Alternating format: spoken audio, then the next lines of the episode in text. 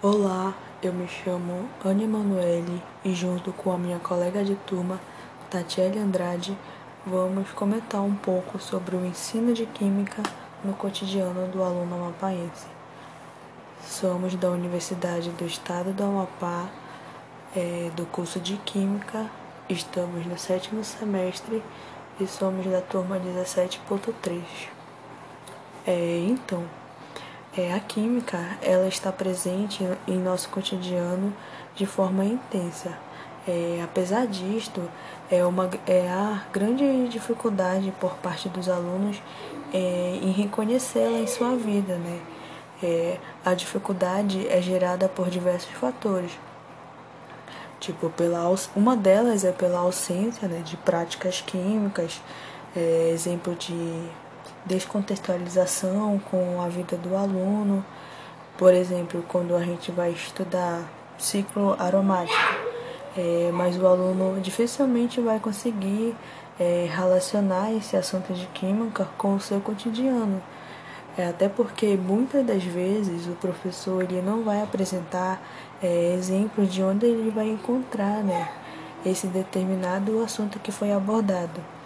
Então, praticamente, é, e, e a gente pratica a química é, em nossas atividades diárias, né? No, quando a gente vai cozinhar, quando a gente lava uma roupa, a gente vai tomar um remédio, é, a gente vai adubar o gramado, é, quando a gente pinta uma casa, acende um palito. E o que, que a gente pode citar mais? No nosso corpo humano, é, quando a gente respira, quando a gente caminhamos, ou os alimentos também, né, que sofrem digestão, é, reações químicas, elas ocorrem constantemente. É, até também a gente não pode esquecer dos problemas ambientais que vivenciamos e lidamos no nosso dia a dia, né? Como a disposição de influentes líquidos, domésticos, industriais. A gente também tem a chuva ácida, o efeito estufa e entre outros. É, as embalagens também dos produtos que, que, o, que utilizamos é, no nosso dia a dia, a gente também pode relacionar com a química, é, a forma é, de como ela foi feita né, na indústria química, como papel, é, plástico, vidro, metal, é, materiais empregados à construção civis, automóveis, aviões, embarcação, é, entre outros. É, Sabe-se também que, do mesmo modo que substâncias químicas podem contribuir para o bem-estar né, da humanidade, é, elas também podem ser usadas é, incorretamente e acarretar prejuízos para a nossa saúde, como a poluição do ar, como a poluição das águas, dos rios, é, desequilíbrio ecológico, é, entre outros. A química também não só nos beneficia, também bene, é, beneficia, mas como ela também nos prejudica.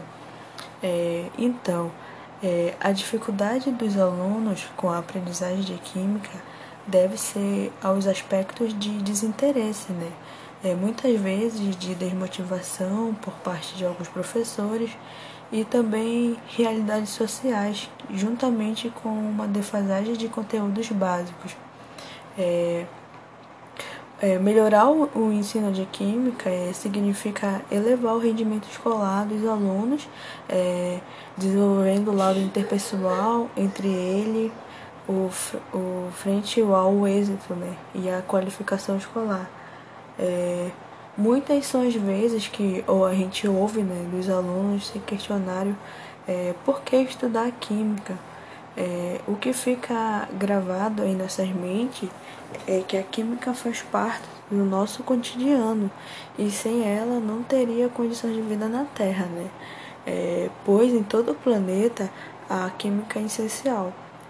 Só que devemos mudar os nossos conceitos, quebrar paradigmas, para que o nosso aluno possa ser um cidadão esclarecido é, e principalmente uma pessoa que defenda a nossa escola pelas nossas práticas educacionais.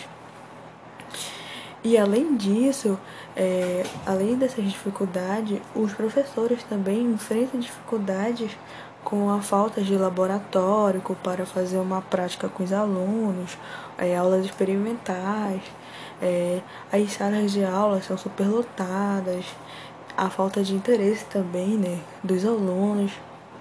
Então, é, o ensino de química ele requer dos professores uma constante busca por novos modelos, por novas metodologias é, que possam conduzir o estudante a refletir e se interar, é, aprimorar e valorizar o ensino da química né, como suporte para o conhecimento científico.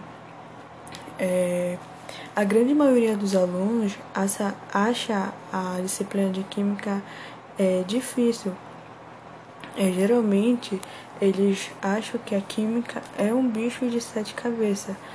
Só que na verdade não é, porque para você saber química, ser bom em química, é, você vai precisar de uma base de matemática, você vai ter que saber interpretar um texto, então tudo isso vai influenciar também. Então se você vier com uma deficiência em matemática, em português, você já não vai ser tão bom em química. E por isso que muitas das vezes as pessoas não gostam da química.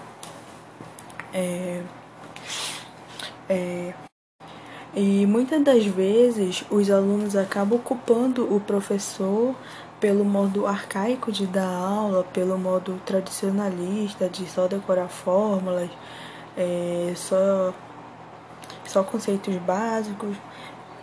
E os professores acabam culpando também os alunos pelo fato de não ter interesse pelas aulas e a verdade é que nós sabemos de quem é a culpa. É uma parcela considerável da dificuldade de ensino de química, ela consiste no caráter experimental.